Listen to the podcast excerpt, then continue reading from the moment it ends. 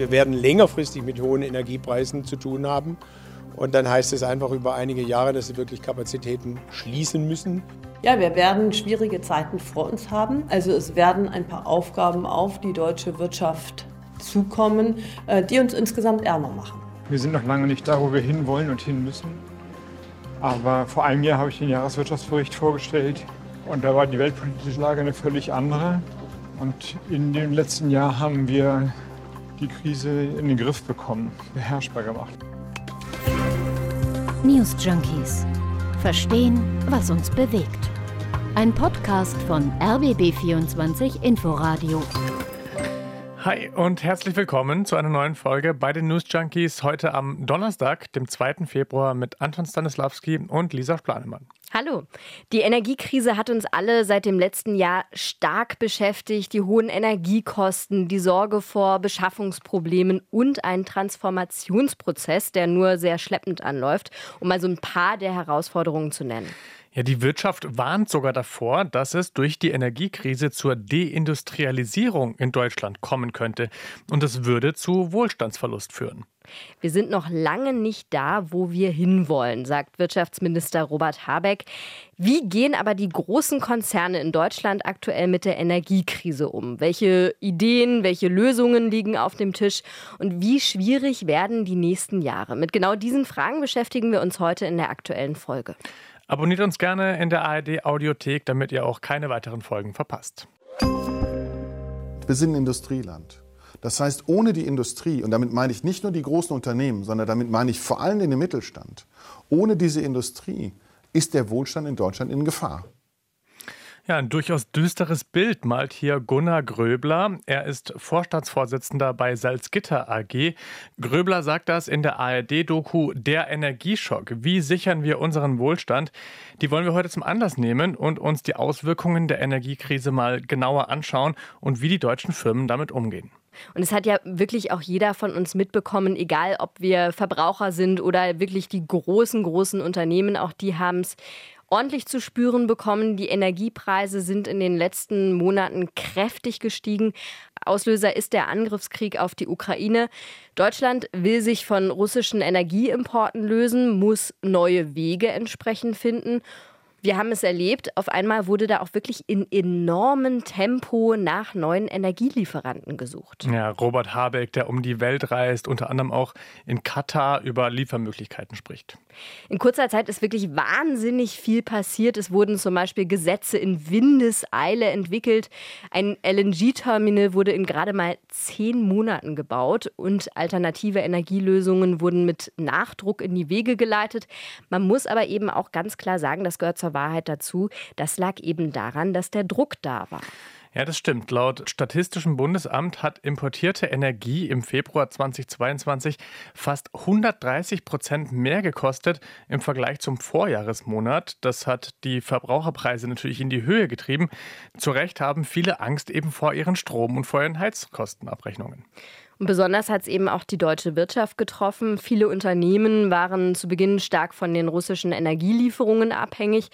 Zu seiner Zeit war das dann durchaus noch eine sinnvolle Entscheidung, meint Martin Brudermüller. Er ist Vorstandsvorsitzender bei BASF. Wenn man kritisch ist mit sich selbst, dann muss man sagen, wir hätten vielleicht jetzt in den letzten Jahren das ein oder andere auch anders gemacht. Aber ich denke, wir haben auch in den Jahren zuvor, in den Dekaden zuvor geholfen, dass die Wettbewerbsfähigkeit Deutschlands sichergestellt wird. Und wir sollten auch nicht vergessen, wenn wir die Bestandsaufnahme machen, dass das natürlich sehr, sehr viel Wohlstand in Deutschland erzeugt hat, der sowohl den Menschen, aber auch der Industrie zugute kam, die wir heute sonst nicht hätten. Er sagt also, dass die Entscheidungen der vergangenen Jahre den Wohlstand in Deutschland als Industrienation gefördert haben. Ja, für die deutsche Industrie waren ja vor allem russische Gaslieferungen wegen der niedrigen Kosten immer besonders attraktiv. Und auch da ganz klar zu sehen, bis zuletzt sollten die Importe ja sogar weiter ausgebaut werden. Stichwort Nord Stream 2. Ja, und die Konsequenzen aus dieser Abhängigkeit von Russland, die haben sich aber eben in den vergangenen Monaten gezeigt. Ne? Die Preise sind gestiegen, mhm. weil Gas auf einmal ein gefragtes Gut wurde und die alternativen Liefermöglichkeiten eben begrenzt waren. Und das hat die Unternehmen wirklich vor ganz neue Herausforderungen gestellt. Die hohen Preise haben viele Unternehmen stark belastet. Nicht zu vergessen, dass wir ja auch von der einen Krise, also Corona, in die nächste geschlittert sind, in die Energiekrise. Und vor allem kleinere und mittlere Betriebe haben ihre Reserven schon in den Vorjahren aufgebraucht. Zu Corona-Zeiten mussten die Unternehmen eben an ihre finanziellen Reserven. Das hat nicht wenige Unternehmen vor große finanzielle Herausforderungen gestellt, eben durch die zusätzlich dazukommenden Belastungen. Die staatliche Förderbank KfW hat dann letztes Jahr auch wirklich ein Rekordjahr erlebt. Das Förderkreditvolumen ist massiv gestiegen, geht aus aktuellen Zahlen hervor. Und in diesem Anstieg zeige sich eben, sagt die Förderbank, wie stark die derzeitigen Probleme die Unternehmen belasten würden. Probleme Probleme, das sind in erster Linie eben die hohen Energiekosten. Ja, wir haben die ARD-Doku ja schon angesprochen, der Energieschock, wie sichern wir unseren Wohlstand? Und darin kommt auch die Wirtschaftsweise Veronika Grimm zu Wort und sie ordnet die Situation der Unternehmen so ein. Die Energiekrise stellt die Industrie vor Herausforderungen. Es wird nicht alle Unternehmen treffen, äh, sondern die energieintensiven. Und da wird es viele geben, die tatsächlich ihr Geschäftsmodell in Deutschland verlieren, einfach weil Gas langfristig teurer bleibt, ungefähr doppelt so teuer sein wird, wie es historisch war.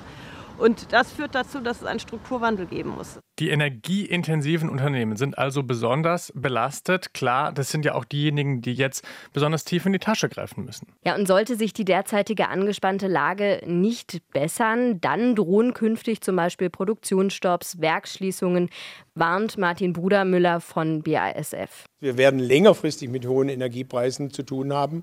Und dann heißt es einfach über einige Jahre, dass sie wirklich Kapazitäten schließen müssen in verschiedenen Branchen entlang der Wertschöpfungskette und dann gegebenenfalls noch eine Unterversorgung mit Gas, würde natürlich die industrielle Basis Deutschlands und Europas äh, sehr, sehr stark gefährden. Was ich ganz spannend an der Doku fand, darin kam immer auch Robert Habeck zu Wort, der Wirtschaftsminister, und er hatte eben immer die Möglichkeit, auf die Aussagen aus der Industrie direkt zu reagieren. Also er hatte dann so ein Tablet in der Hand, auf der die O-Töne abgespielt werden, und deswegen konnte er eben direkt auf die Aussage von Martin Brudermüller von BASF reagieren, und er widerspricht. Nach all dem, was wir im Moment sehen können, wird das nicht passieren. Es ist deutlich unwahrscheinlicher geworden. Wir haben die Krise handhabbar gemacht, die Speicher sind noch immer gut gefüllt und der erste Punkt, den Herr Bruder genannt hat, die Preise bleiben niedrig. Inwieweit sich die Preise weiterentwickeln, können wir natürlich momentan nur spekulieren. Einen Punkt, den der Wirtschaftsminister Robert Habeck im O-Ton angesprochen hat eben, möchte ich noch mal ganz kurz aufgreifen. Und zwar sagt der Minister, die Gasspeicher seien gut gefüllt. Und das bestätigt zum Beispiel auch die Bundesnetzagentur. Sie sagt, die Gasversorgung in Deutschland sei stabil, die Versorgungssicherheit sei gewährleistet. So steht es im neuesten Lagebericht Gasversorgung. Und dass das so ist, muss man aber auch ganz klar sagen, liegt daran, dass das Wetter bei uns bislang wirklich sehr in die Karten gespielt hat. Ja, heute war ja sogar ein kleines bisschen Sonne da. Stimmt. Ne? Ähm, ja, und wir steuern ja auch so langsam, muss man sagen, in Richtung Frühling. Das heißt auch eben höhere Temperaturen und damit einfach weniger Gasverbrauch. Jetzt muss ich aber mit dem Spruch um die Ecke kommen, nach dem Winter ist vor dem Winter. Also heißt, auch in Zukunft muss die Gasversorgung geklärt sein und deshalb feilt die Politik mit Hochdruck, wir haben es eben am Anfang schon mal angesprochen, an nachhaltigen Lösungen in beiderlei Sinne in dem Fall auch, also sowohl Lösungen, die für längerfristige Zeiträume angedacht sind, als auch an Lösungen, die umweltfreundlicher sind als die herkömmlichen Energieträger. Und wie da der Stand der Dinge ist, das wollen wir uns jetzt mal genauer anschauen. Eins scheint allen Beteiligten klar zu sein, ob Industrie oder politische Entscheidungsträger.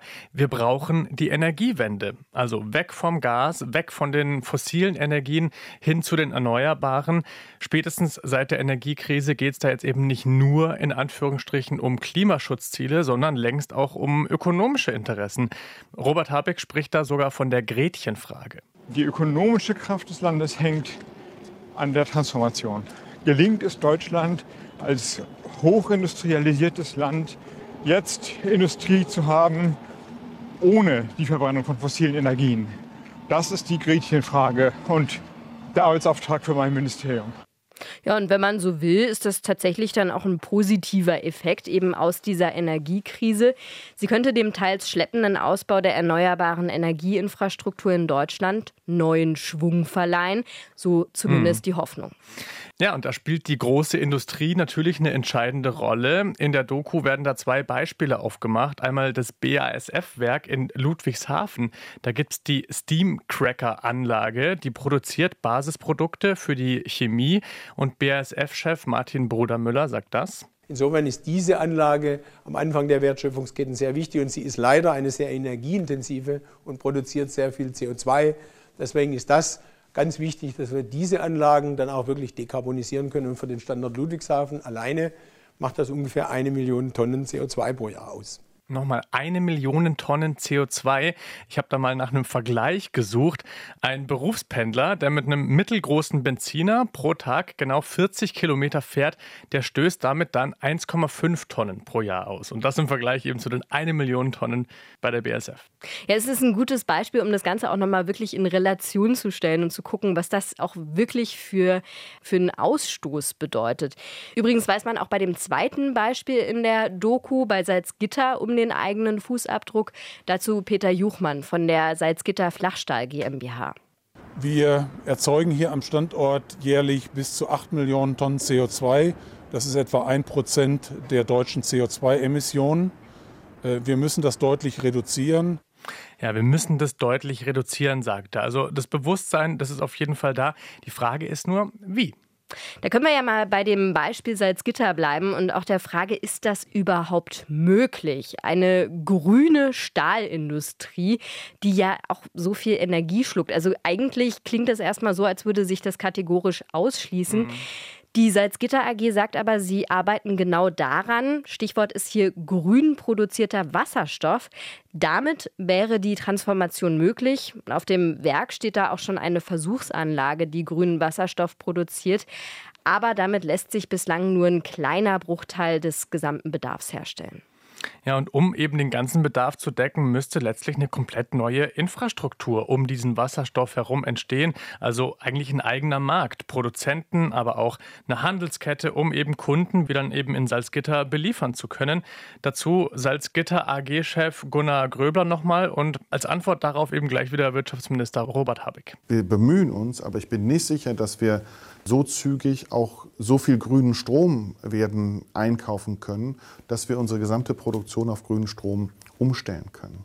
Da ist, glaube ich, aus meiner Sicht die Politik gefragt, jetzt kraftvoll weiter den Ausbau der erneuerbaren Energien voranzutreiben. Denn nur dann kriegen wir den Umstieg tatsächlich auch hin kein Widerspruch. Das ist die große Aufgabe. Das ist das, woran wir alle gemessen werden.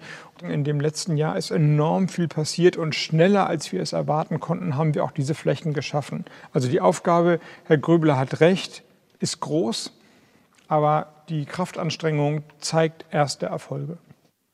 Ja, Robert Habeck spricht von ersten Erfolgen. In Sachen Energiesicherheit dürfte er damit auch die LNG-Terminals meinen. Wir haben es ja schon angesprochen, die sind ja teils in Rekordzeit fertig geworden. Da gab es also genau das, was die Industrie eben fordert. Und zwar also vor allem Tempo in der Umsetzung. Aber klar ist auch, das ist zwar vielleicht ein Schritt weg von der Abhängigkeit von russischem Gas, aber sauber, geschweige denn erneuerbar ist LNG natürlich nicht. Immerhin, das LNG soll zukünftig auch durch Wasserstoff ersetzt werden können.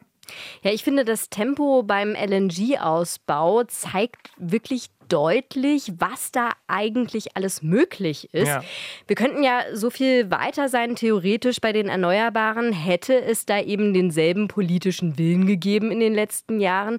Klaus Müller ist der Präsident der Bundesnetzagentur und er kommt da zu einem relativ ähnlichen Schluss. Ich glaube, dass wir über alle Akteure hinweg wissen, dass wir da in den letzten Jahren keinen guten Job dran gemacht haben. Es ging zu langsam, die Planungen wurden teilweise korrigiert, man hat auf Partikularinteressen gehört, das wird so nicht weitergehen, wir müssen deutlich schneller werden. Ja, und von einem Ausbau der Erneuerbaren jetzt im LNG-Tempo kann man einfach wirklich nicht sprechen. Ich habe mir das mal angeschaut beim Beispiel Windkraft. Und da ist die Zahl der Anlagen 2016 und 2017 noch um ungefähr 1300 pro Jahr gewachsen. Danach wurde es aber dann deutlich weniger. 2021 gab es zum Beispiel nur 233 neue Windräder, also deutlich weniger. Und 2022 ging es dann zwar wieder ein Stückchen aufwärts, laut Bundesregierung, etwa 24 Prozent mehr als 2021. Aber auch das ist noch viel zu langsam, sagt zum Beispiel der Branchenverband BWE. Und Dietmar Barth von den Linken, der spricht sogar von einem Zitat Windkraftausbau im Schneckentempo. Das soll sich jetzt aber ab diesem Jahr ändern.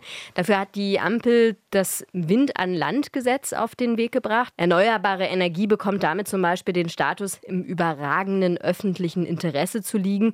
Regeln für Artenschutz werden entschärft und Förderungen angesichts der Inflation erhöht.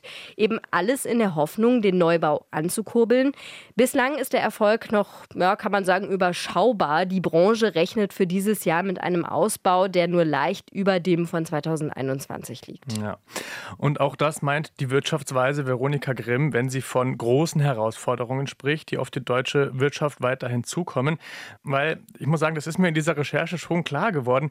Der deutsche Wohlstand, der hängt einfach tatsächlich tatsächlich zu einem ordentlichen Teil an einer gelungenen Energiewende. Ja, wir werden schwierige Zeiten vor uns haben. Also es werden ein paar Aufgaben auf die deutsche Wirtschaft zukommen, äh, die uns insgesamt ärmer machen.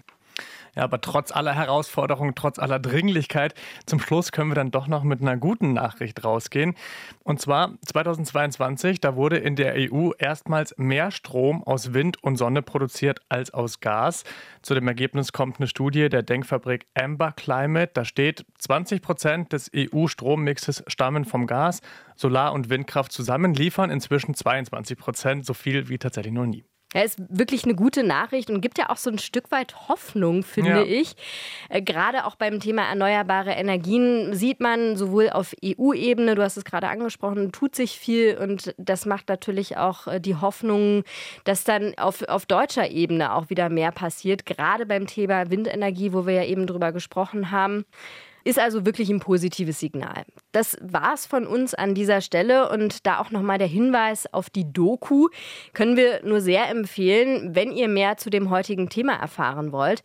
Der Energieschock, wie sichern wir unseren Wohlstand, heißt die Doku zu finden in der ARD Mediathek. Ja, und auch für die ARD Audiothek haben wir eine neue Empfehlung.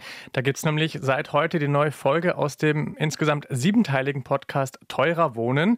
Darin geht es um die Geschichte einer Straßenecke in Berlin-Charlottenburg. Ein altes Haus mit bezahlbarem Wohnraum wird abgerissen, damit neue Luxuswohnungen entstehen können.